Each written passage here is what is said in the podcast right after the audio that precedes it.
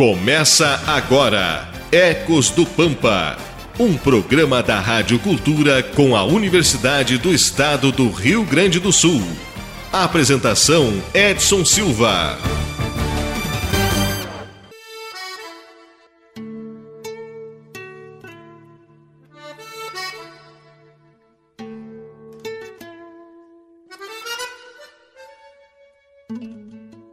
Bom dia, Livramento, bom dia, Ribeira. Estamos iniciando mais um Ecos do Pampa aqui pela pioneira Rádio Cultura M, seu canal 1380.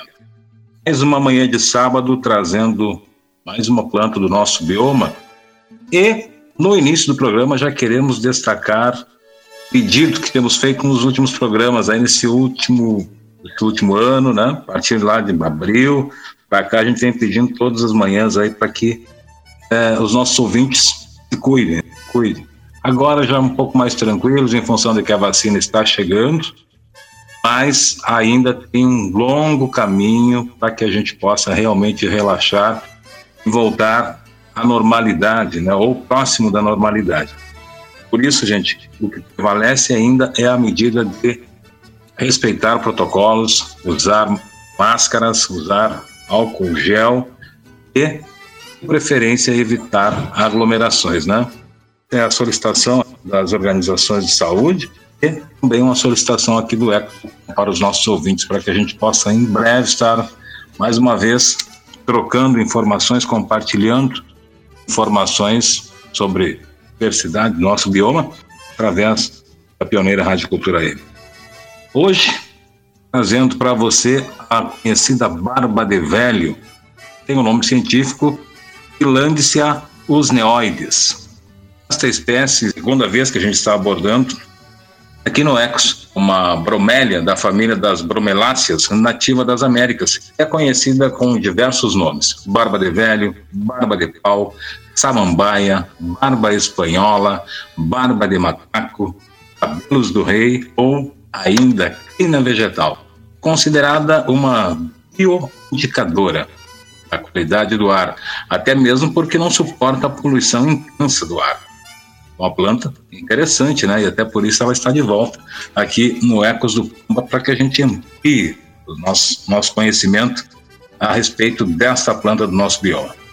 Mais uma vez, conversar com os colegas e, claro, com a professora Adriana, que já inicia deixando o seu bom dia e trazendo novidades, né? É, novidades não diria, mas pouco mais de conhecimento a respeito desta planta, barba de velho. Bom dia, professora Adriana. Bom dia, pessoal. Bom dia, Edson. Bom dia, ouvintes. Só reforçando, assim, penso que voltar ao normal, a gente não vai voltar em tão pouco tempo. A nossa situação é uma situação mundial que a gente vai ter um novo normal, né? Não exatamente voltar ao normal. Nesse sentido, a gente já já disse algumas vezes aqui essa correlação, ou seja, essa relação direta que existe entre a degradação dos ecossistemas no mundo e o aparecimento de doenças, né? Isso é comprovado, né, que o lugar, a casa desses bichinhos invisíveis são em outros animais que precisavam de um ambiente natural para viver. E como esses ambientes naturais foram foram e estão sendo cada vez mais destruídos, a gente começa a ter mais frequentemente esse tipo de situação, né? Aonde o homem passa a ser o vetor, né? O lugar onde esses bichinhos contra sua máxima, né? Eu já disse algumas vezes para vocês que quando eu estava lá no meu mestrado e eu entrevistei um agricultor e o agricultor falou assim: Ô oh, minha filha, tudo que existe quer viver. Então, inclusive, esses bichinhos minúsculos que a gente não vê, ele vem para o mundo, tudo que existe que é vida, ele quer viver. Então, a estratégia dele é viver a qualquer custo. Como não tem o vetor que era o natural dele, né? O lugar que ele convivia e evolutivamente, por exemplo, o morcego sabia conviver sem morrer, nós não tivemos essa história evolutiva para é, conviver, né? Ou muitos de nós não não está obtendo isso, né? Então, por que eu digo isso? Porque a gente está falando de uma espécie que é uma bromélia, né? Normalmente a gente fala assim, bromélia, aí vem na nossa cabeça uma coisa mais frondosa, grande, né? Que são aqueles, aquelas plantas que são muito usadas ornamentais, que fazem aquele, é, aquele vasinho no centro, né? Tipo uma roseta que é, faz o vasinho e tem inflorescências bonitas, né? Com cores vibrantes, né? Mas a, a tilância ou a barba de velho, barba de velho por quê? Porque ela fica lá, vocês sabem, né? Ela está lá em cima, ela precisa estar em cima de outra espécie que quer viver também, que é uma árvore. Então veja como é interessante a natureza, né? Ela desenvolveu ao longo do tempo uma espécie que é, dorme ali em cima da árvore, sobrevive em cima da árvore sem incomodar ninguém, inclusive a espécie hospedeira dela. Né? Então ela é uma epífita, né? A gente chama de epífita, aquela espécie que fica ali, né? Vive ali em cima de uma árvore e é, não faz mal para ninguém, ao contrário. Né? Depois eu vou falar um pouco mais é, de alguns estudos que tem sobre essa principal característica e uso dela, né? Que é, é de conseguir purificar o ar. Né? No final é isso que ela faz. É bem legal é, a gente entender isso. Ou seja, se a gente quer ter barba de velho, a gente precisa das árvores. Sem as árvores não tem barba de velho. Esse é um, é um, dos. É uma parceria aí dessas plantas, né? Stephanie, por favor, conclua. Não, que esse é um ponto bem interessante, porque Uh, quando a gente vai pesquisar, tem muitos estudos que falam como exterminar essa espécie, porque ela extermina as árvores que onde ela se dependura, né? E é exatamente o contrário. Tem muita coisa falando das propriedades dela justamente para fazer esse filtro aí de, de poluição, né? É uma planta que é bem interessante, inclusive, para esse momento, como a professora Adriana destacou, né, pelo trabalho que ela faz, que ela desenvolve, né. É, é, aquela coisa que, que eu venho dizendo já em alguns programas, né. Na verdade, o que acontece é a falta de conhecimento. Conhecimento é a palavra-chave em muitos momentos aí, muitos programas a gente percebe isso. Stephanie, você que já se manifestou, um bom dia para você um pouquinho bom é dia, é. Conta um pouquinho sobre essa espécie pra gente aí, um pouco mais. Tá, conta sim. Então ela, ela é, é um tipo de espécie dessas que a gente chama então de epífitas, né? Ela precisa de outras árvores para se apoiar e ela foge um pouco do padrão do que a gente conhece como uma espécie que tem, enfim, uma árvore, digamos, que tenha tronco, galhos, folhas ela foge um pouco desse padrão quando a gente olha para ela. Ela possui umas, umas folhas que são acinzentadas e essas folhas têm um tipo de escama sobre que formam uns fios bem extensos assim, que é o que a gente vê formar principalmente aquelas árvores que são bem frondosas, formam uma cortina vegetal cinza assim. Eu particularmente acho muito bonita essa espécie. E aí ela vai se agarrando, ela tem umas pontinhas retorcidas ela vai se agarrando, vai se, se aglomerando, digamos assim, e vai formando essas cachopinhas aí no galho das, das árvores. E mesmo que ela pareça muito frágil, assim, porque ela, ela vai até se, se dispersando pelo vento, ela é bem resistente. E ela gosta muito de lugares úmidos. Ela é, ela é uma espécie que ela não depende muito digamos que ela não é muito exigente, assim, ela, ela é bem independente. Tudo que ela precisa, ela retira do ar. Então, basicamente, ela gosta de lugares úmidos justamente por isso. Ela também precisa captar água de alguma maneira, né? Mas falando aí sobre esse processo de, de dispersão, que ela, ela vai pelo vento também, Uh, tem um ponto importante que a gente já falou nos, em algum programa passado sobre a dispersão zoocórica, né? Os animais ajudam muito essa espécie a se disseminar em outras árvores, porque os passarinhos, principalmente, eles pegam um amontoadinho de, de barba de velho, digamos assim, para fazer ninho. Então, diretamente eles já pegam um, uma espécie de barba de velho e já levam direto para o alto de outra árvore. Então eles têm um papel fundamental aí na, na dispersão dessa, dessa espécie, né? E, e aí falando sobre, sobre esse assunto da, de poluição e tudo mais, tem um, um, estudo até que em São Paulo ela é muito utilizada, ela é muito conhecida como biomonitora, eles chamam assim, perto de indústrias, principalmente que eliminam muitos metais, né? Mas os carros também eliminam aqui na nossa região, no caso que não tem indústrias.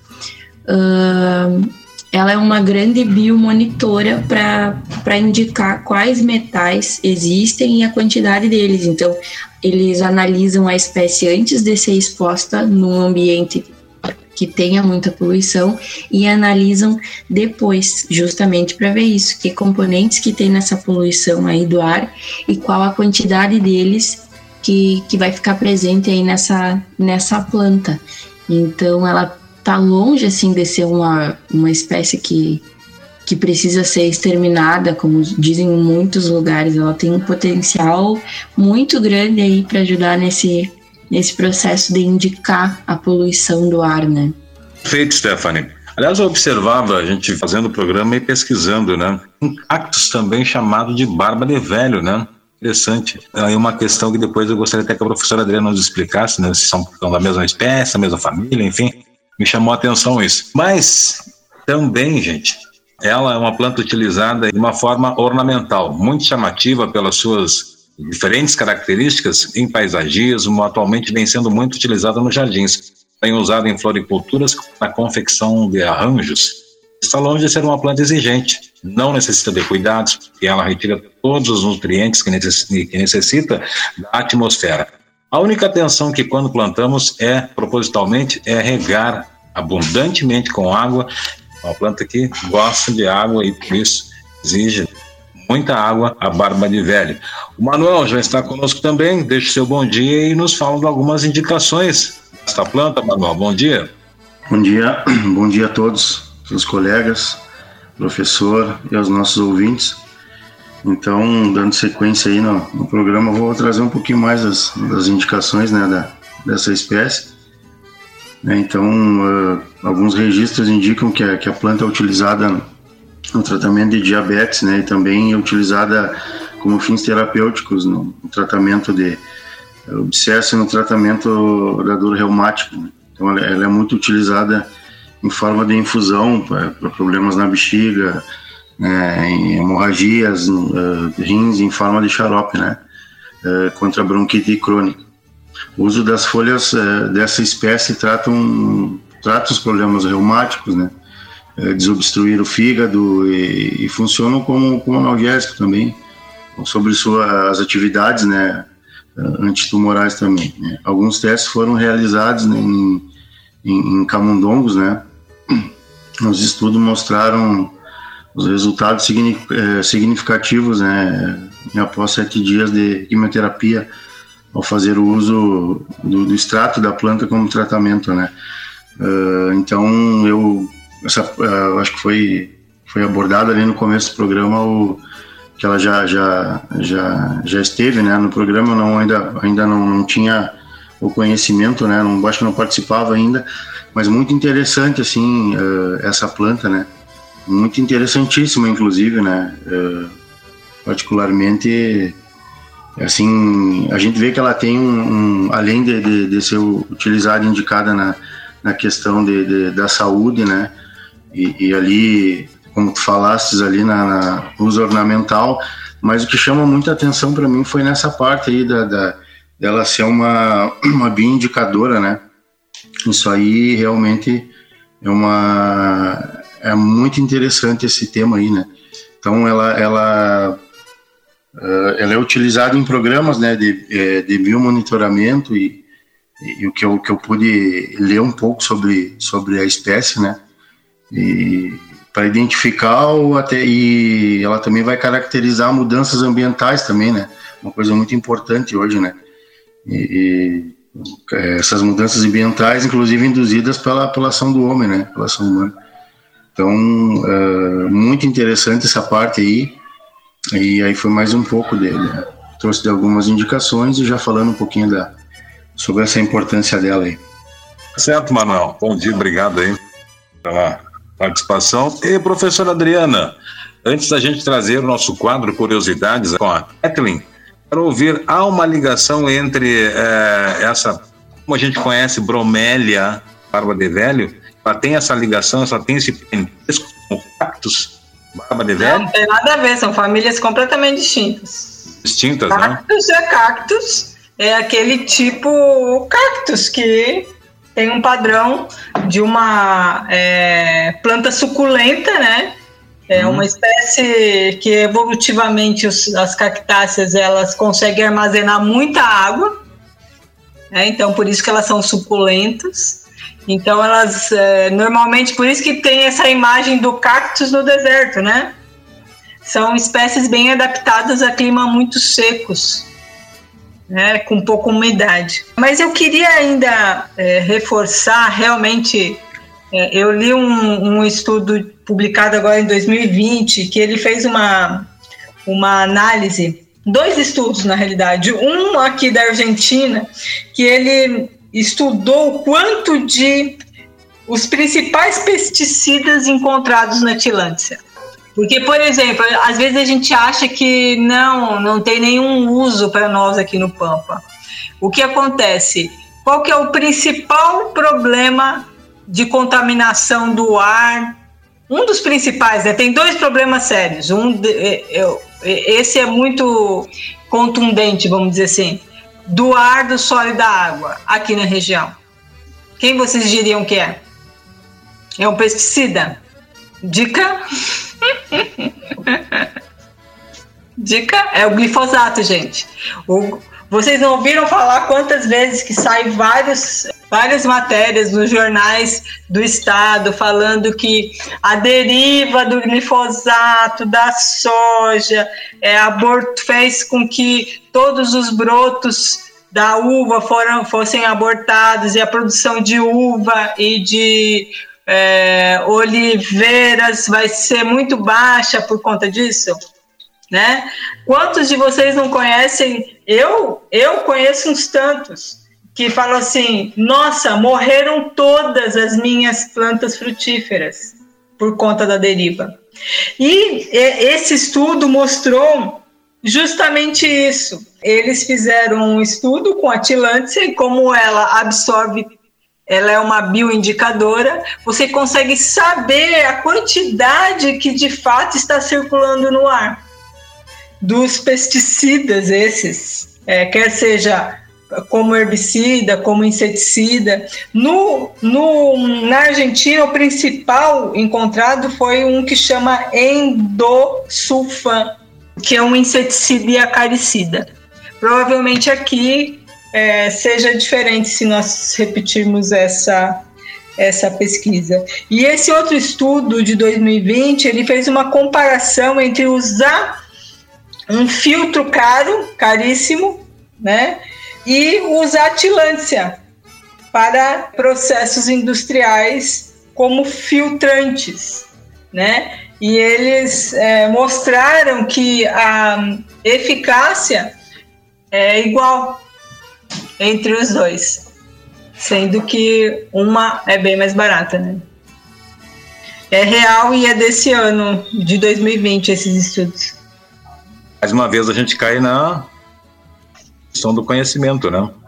Ver o que as plantas nos oferecem e desmistificar essa questão de que muitas vezes as pessoas veem como uma praga, né? Ou um mal ali na sua, no seu campo, né?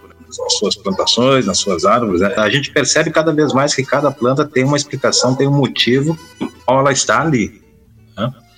Pode ser benéfico, muitas vezes, né? Pode ser benéfico. Se a gente souber de que forma manejar essa planta.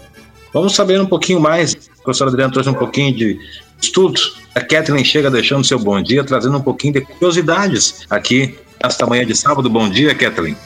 Bom dia, bom dia a todos os ouvintes, bom dia a todos. Então, vamos falar um pouquinho sobre as curiosidades dessa espécie para debater um pouquinho então. Quando a planta começa a mudar de prateada para verde, ela indica estar bem úmida. São normalmente nesses estágios de planta que ela produz pequenas flores com aroma bem suave.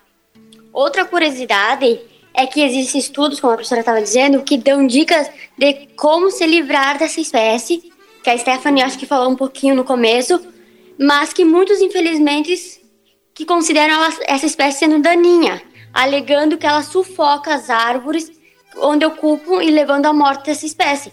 E como a Stephanie disse, que tem outro estudo que digam o contrário sobre ela.